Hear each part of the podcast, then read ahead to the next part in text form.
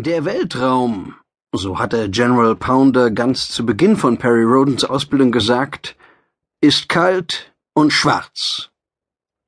Pounder war niemals im Doppelsternsystem Beta Albereo gewesen, sonst hätte er etwas derartiges nie behauptet.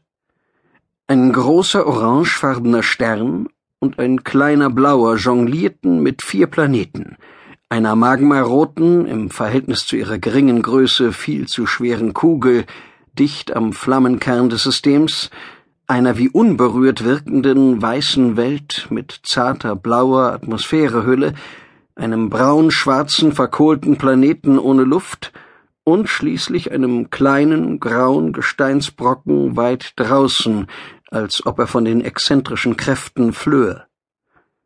Im stationären Orbit um die weiße Welt leuchtete aus sich selbst heraus und in vielen Farben ein merkwürdiges Netz. Das Gespinst, eine Etappenstation für Transitionsraumschiffe, die von den Namen betrieben wurde, einer Sippe der menschenähnlichen Mehandor, die landläufig auch als galaktische Händler bezeichnet wurden.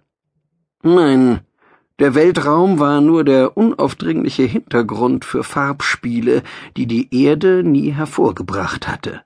Damit endete aber auch schon alle Verspieltheit, denn auch dieser Satz war von General Pounder gekommen.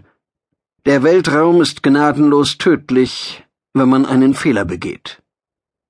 Diese Aussage stand nunmehr im Begriff, sich zu bewahrheiten. Rings um das Gespinst hatten sich mehrere große Kugelraumschiffe gruppiert. Eines flog auf sie zu. Ein jäher Ruck ging durch die Tosoma, der Reginald Bull von den Füßen holte und gegen eine Konsole schmetterte. Was bei allen Mausbibern der Galaxis? Nur kurz verzog er schmerzerfüllt das Gesicht. Das neue Jahr nimmt gerade richtig Fahrt auf, was? Roden warf ihm einen misstrauischen Blick zu. Was verbarg Reg? Denn dass er etwas verbarg, stand ihm förmlich ins Gesicht geschrieben. Aber dies war wahrscheinlich nicht der richtige Rahmen, ihn darauf anzusprechen. Soeben hatte das Gespinst das Expeditionsraumschiff Perry Rodens von sich fortgestoßen. Es war damit dem Befehl gefolgt, die Verräter an das Imperium auszuliefern.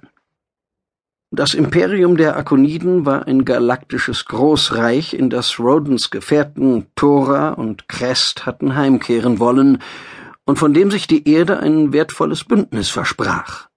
Nein, das neue Jahr war erst drei Tage alt und fing gar nicht gut an. Aber es ließ jedenfalls keine Langeweile aufkommen. Die Matriarchin Bilinkar von Kematlon wirft uns diesen Naht und seinem angemaßten imperialen Kampfgeschwader vor, sagte Thora gepresst, die in einem Sessel der Kommandozentrale saß und die Holos im Blick behielt. Feiglinge, diese Mehandor. Perry Roden sagte dazu nichts, obwohl er diese Ansicht nicht teilte. Er war sicher, dass Bilinkar keine Wahl geblieben war, Elf bewaffnete akonidische Raumschiffe waren ein gutes Argument, sich den Befehlen des Nats zu beugen, auch wenn rein formal ein Militärkommandant während Friedenszeiten einer zivilen und als neutral deklarierten Raumstation sicherlich keine Befehle erteilen konnte.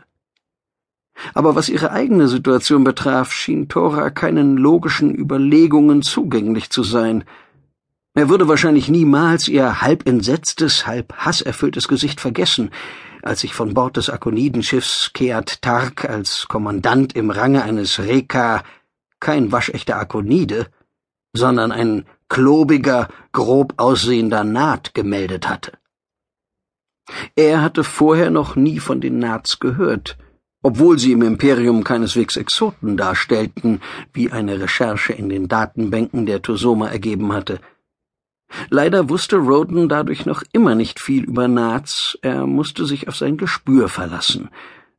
Und das verriet ihm, dass Noval niemand war, der leere Drohungen ausstieß. Mit dem Zeigen der Instrumente, wie es einst die Inquisition auf der Erde betrieben hatte, würde er sich nicht lange aufhalten.